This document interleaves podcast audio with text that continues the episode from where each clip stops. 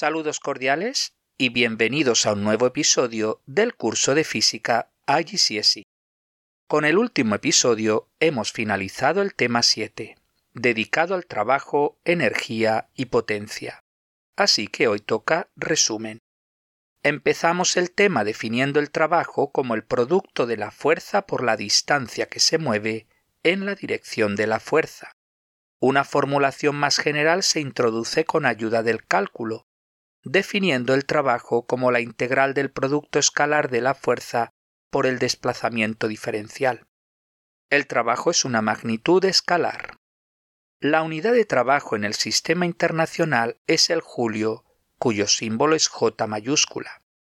Se define un julio como el trabajo que realiza una fuerza de un newton para mover el objeto un metro en la dirección de la fuerza.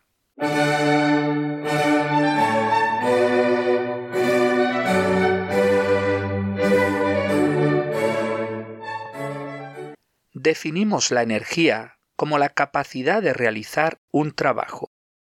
La energía es una magnitud escalar. Su unidad en el sistema internacional es el julio. La energía no es algo que se pueda asir o que tiene dentro algún objeto. Se trata de un concepto abstracto cuantitativo. Clasificamos la energía en diferentes tipos. La energía cinética es la energía que tiene un cuerpo en movimiento. La energía potencial es la energía que tiene un cuerpo debido a su posición, forma o estado. Existen muchos tipos de energía potencial. Los más importantes son la energía potencial gravitatoria, que tiene un objeto por el hecho de estar en un campo gravitatorio. La energía potencial elástica es la que tiene un objeto por el hecho de estar comprimido o extendido respecto de su posición natural. La energía potencial química es la que tiene una sustancia en sus enlaces químicos. Dicha energía se libera tras una reacción química. Los combustibles fósiles como el carbón, el gas natural y el petróleo tienen energía química, pero también las baterías y la comida. La energía potencial eléctrica es la energía que llevan los electrones en un circuito eléctrico. Los electrones se cargan de energía eléctrica en la batería y la llevan a los distintos componentes como puede ser una bombilla. La energía potencial nuclear se libera en las reacciones nucleares. Hay dos tipos de reacciones nucleares.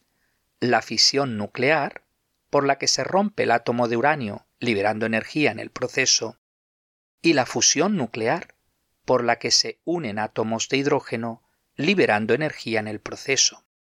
La energía térmica es la energía asociada a la temperatura de un cuerpo. A mayor temperatura, mayor es la velocidad de las partículas.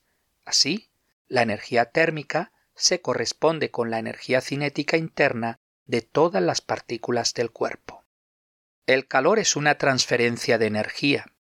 Cuando dos cuerpos a distinta temperatura se ponen en contacto, hay transferencia de energía del cuerpo de mayor temperatura al de menor temperatura hasta que las temperaturas se igualan y deja de transferirse energía.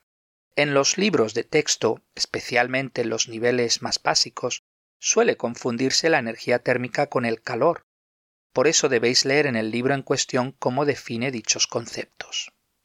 La energía interna es la suma de las energías cinética y potencial de todas sus partículas. Finalmente, tanto la luz como el sonido son dos formas de transferir energía, puesto que son ondas. Todas las ondas transfieren energía y no materia, como veremos en el tema de ondas. La luz es una onda electromagnética, mientras que el sonido es una onda mecánica.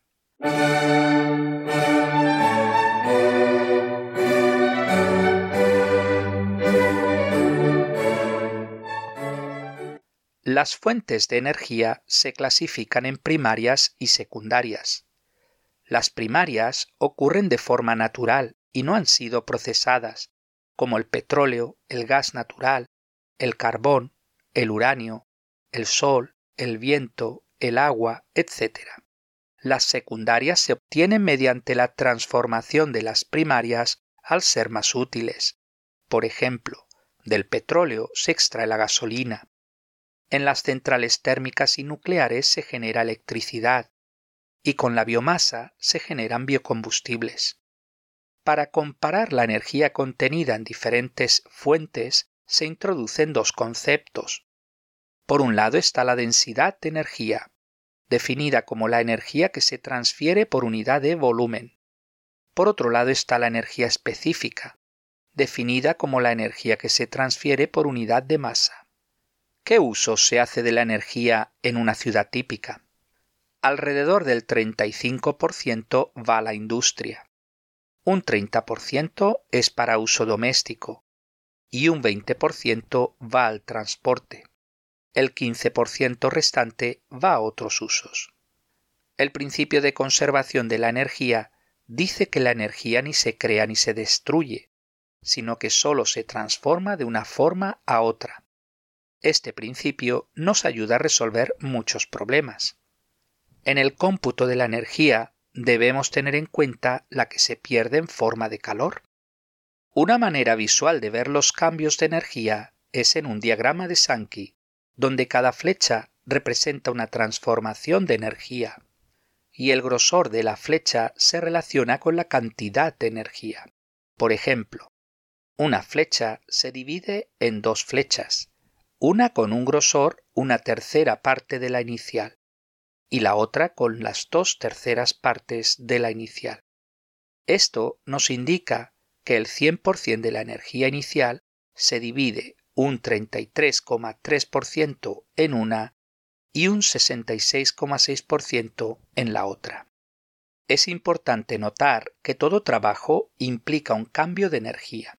Por ejemplo, el trabajo que realiza el campo gravitatorio cuando una piedra cae hace que su energía potencial gravitatoria cambie en energía cinética justo antes de chocar con el suelo, ya que justo después se transforma en energía térmica de las partículas de la piedra, en calor que se desprende al medio y en sonido. La energía potencial gravitatoria se calcula con la fórmula E igual mgh, donde m es la masa del cuerpo, g es la aceleración de la gravedad que vale 10 metros por segundo al cuadrado, y h es la altura.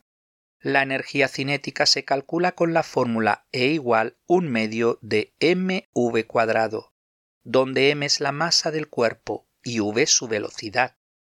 Os dejo de ejercicio que demostréis ambas fórmulas, pero si tenéis problemas, podéis revisar el episodio referente a la energía cinética y potencial, donde demostraba dichas fórmulas.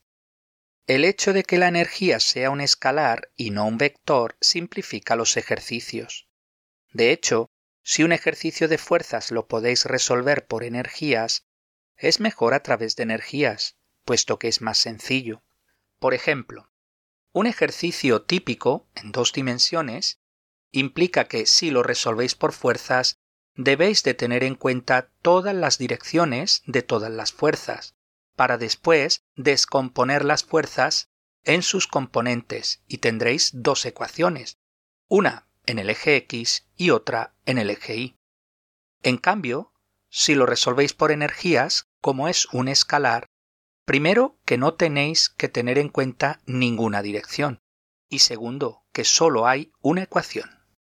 Toda fuerza conservativa permite definir una función potencial y el trabajo realizado es igual a la diferencia de energía potencial entre los puntos iniciales y finales, pero no depende del camino recorrido. Por ejemplo, el cambio de energía que experimenta una piedra que cae una altura h y el de la misma piedra que cae por un plano inclinado con la misma altura h es el mismo.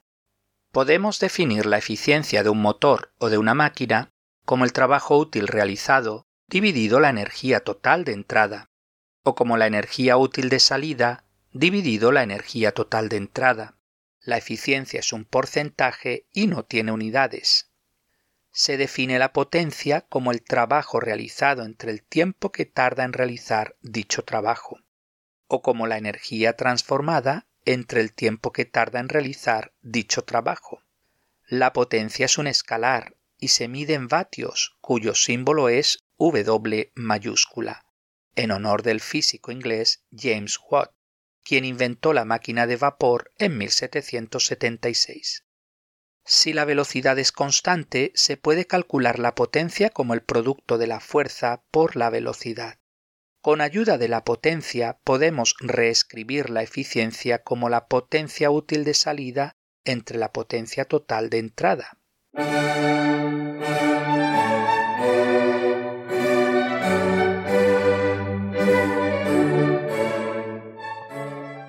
La electricidad no se genera de forma natural, sino que se produce en las centrales eléctricas térmicas.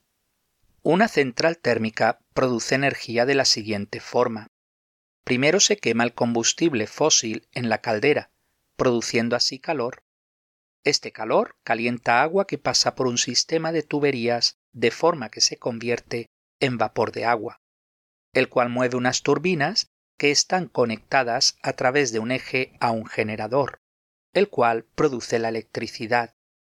En el capítulo sobre la electricidad veremos cómo se distribuye dicha energía eléctrica desde las centrales a las viviendas y fábricas.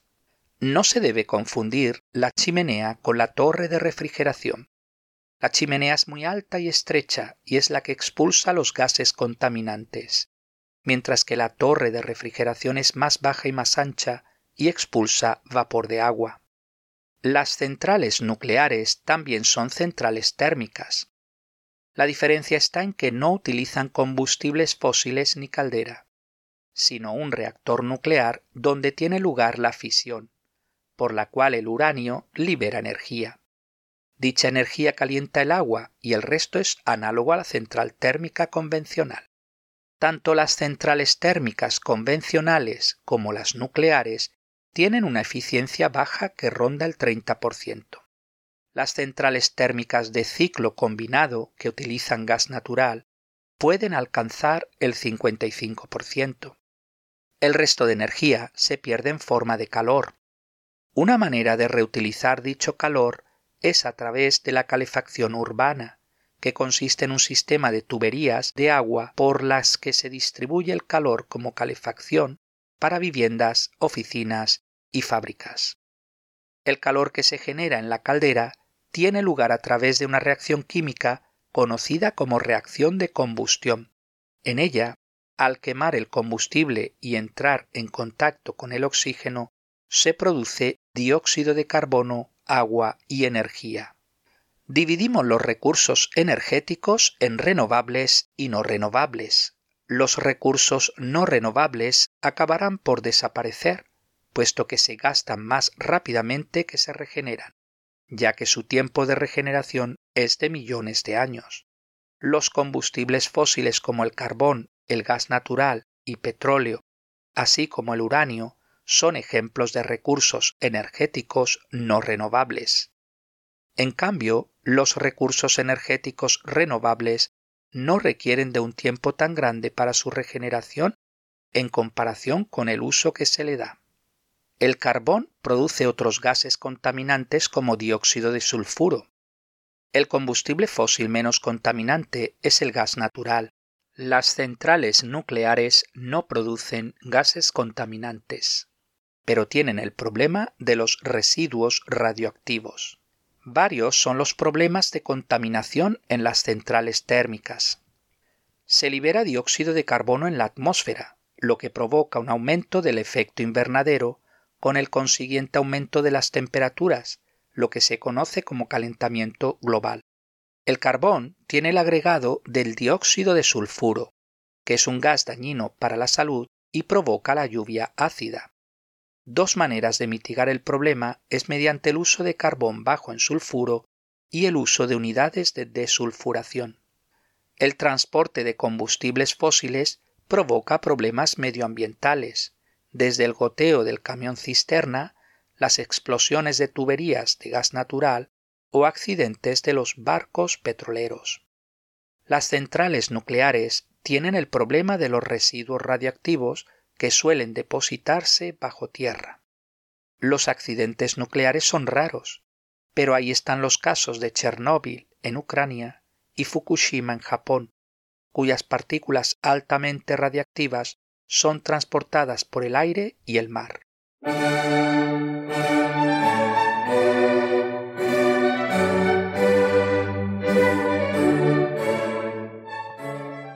Ya hace tiempo que se trabaja en la generación de energía por medios más limpios que no las centrales térmicas o nucleares. Las principales alternativas son la energía hidroeléctrica.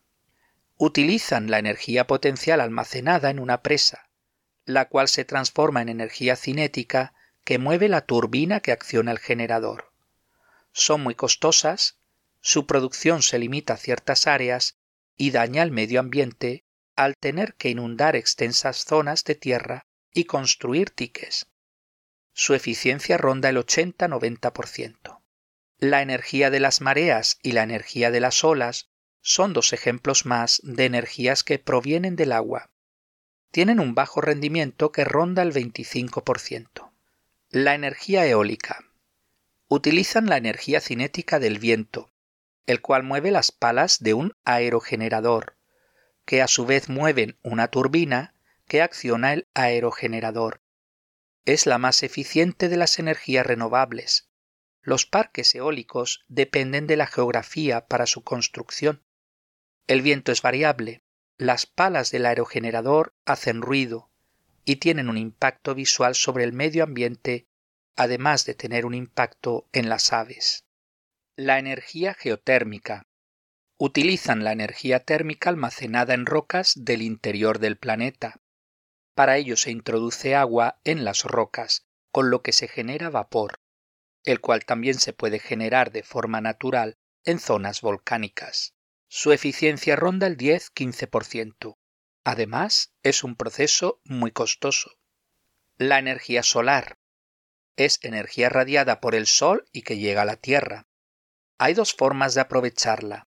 Los paneles solares aprovechan la energía solar para calentar el agua.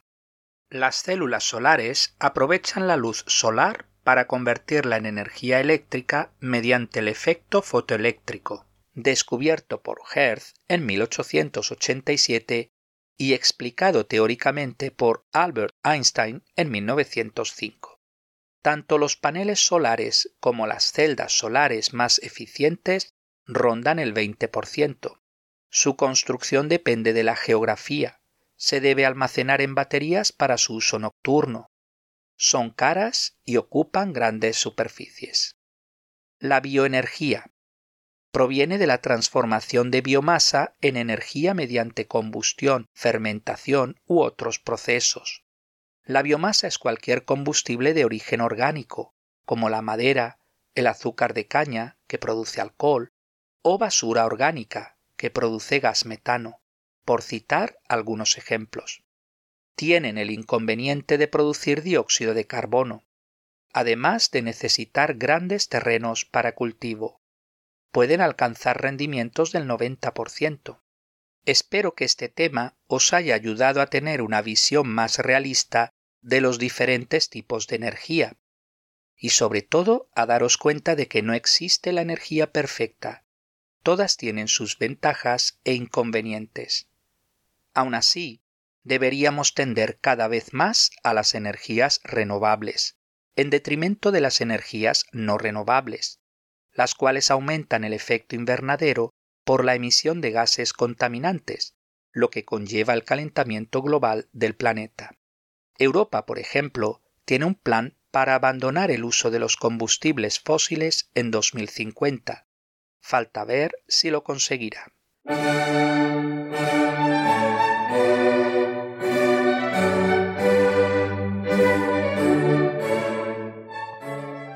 Veamos algunos ejercicios. Ejercicio número 1. ¿Cuál es la fuente de energía convertida por una estación hidroeléctrica? A. Rocas calientes. B. Agua cayendo. C aceite. D. Olas. La respuesta correcta es la B. Agua cayendo. Ejercicio número 2. ¿Qué forma de energía recibimos directamente del Sol? A. Química. B. Luz. C. nuclear. D. Sonido. La respuesta correcta es la B. Luz. Ejercicio número 3.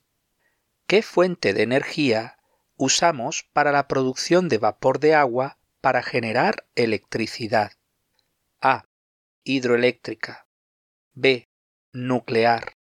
C. Mareas. D. Olas. La respuesta correcta es la B. Nuclear. Ejercicio número 4. En una central hidroeléctrica, el agua fluye a una turbina que acciona un generador. ¿Cuál es la secuencia correcta de conversión de energías? A. Energía gravitatoria pasa a energía cinética y finalmente a energía eléctrica. B. Energía cinética pasa a energía gravitatoria y finalmente a energía eléctrica. C. Energía gravitatoria pasa a energía eléctrica y finalmente a energía cinética.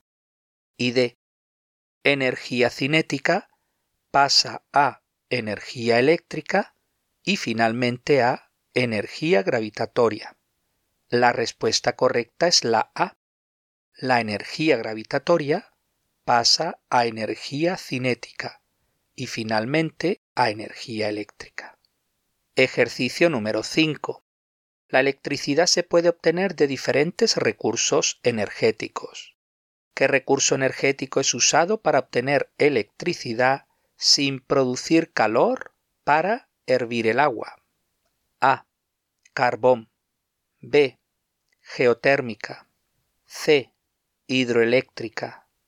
D. Nuclear. La respuesta correcta es la C. Hidroeléctrica. Ejercicio número 6. Indica qué par de recursos energéticos son renovables. A. Petróleo y carbón. B petróleo y mareas. C. Mareas y geotérmica. D. Mareas y fisión nuclear. La respuesta correcta es la C. Mareas y geotérmica. Ejercicio número 7. Un chico y una chica corren por una colina en el mismo tiempo. El chico pesa 600 newtons, la chica pesa 500 newtons. ¿Cuál de los siguientes enunciados es correcto? A. El chico produce más potencia. B. La chica produce más potencia. C. Ambos producen la misma potencia. D. Es imposible decir quién produce más potencia. La respuesta correcta es la A el chico produce más potencia. Ejercicio número 8. Un trabajador sube cajas de peso idéntico desde el suelo a una cinta corredera. Al principio le toma dos segundos subir cada caja, pero más tarde, en el mismo día, le toma tres segundos. ¿Qué enunciado es correcto? A. Más tarde en el mismo día, menos trabajo es hecho subiendo cada caja. B. Más tarde en el mismo día, más trabajo es hecho subiendo cada caja. C. Más tarde en el mismo día, menos potencia es desarrollada subiendo cada caja. D. Más tarde en el mismo día, más potencia es desarrollada subiendo cada caja. La respuesta correcta es la C. Más tarde en el mismo día, menos potencia es desarrollada subiendo cada caja. Ejercicio número 9. Una persona sube cajas del mismo peso a una plataforma. ¿Qué cantidad no afecta el trabajo realizado por la persona? A. La altura de la plataforma sobre el suelo. B. El número de cajas que se suben. C el tiempo que toma subir cada caja. D. El peso de las cajas. La respuesta correcta es la C. El tiempo tomado en subir cada caja. Ejercicio número 10. Una máquina es muy eficiente. ¿Qué significa? A. Produce una gran cantidad de potencia. B. Usa muy poca energía. C. Gasta muy poca energía. D. Trabaja muy rápido. La respuesta correcta es la C. Gasta muy poca energía. Ejercicio número 11. ¿Qué cantidades se miden en las mismas unidades? A. Energía, potencia y trabajo. B. Energía y potencia pero no trabajo. C. Energía y trabajo pero no potencia. D. Potencia y trabajo pero no energía. La respuesta correcta es la C. Energía y trabajo pero no potencia. Ejercicio número 12 y último. Una lámpara tiene una potencia de entrada de 5 vatios. Gasta un vatio de potencia calentando los alrededores. ¿Cuál es la eficiencia de la lámpara? A. 20%. B. 50%. C. 80%. D. 120%. La respuesta correcta es la C. 80%. Pues hasta aquí el episodio de hoy. Muchas gracias por su atención y hasta el próximo día.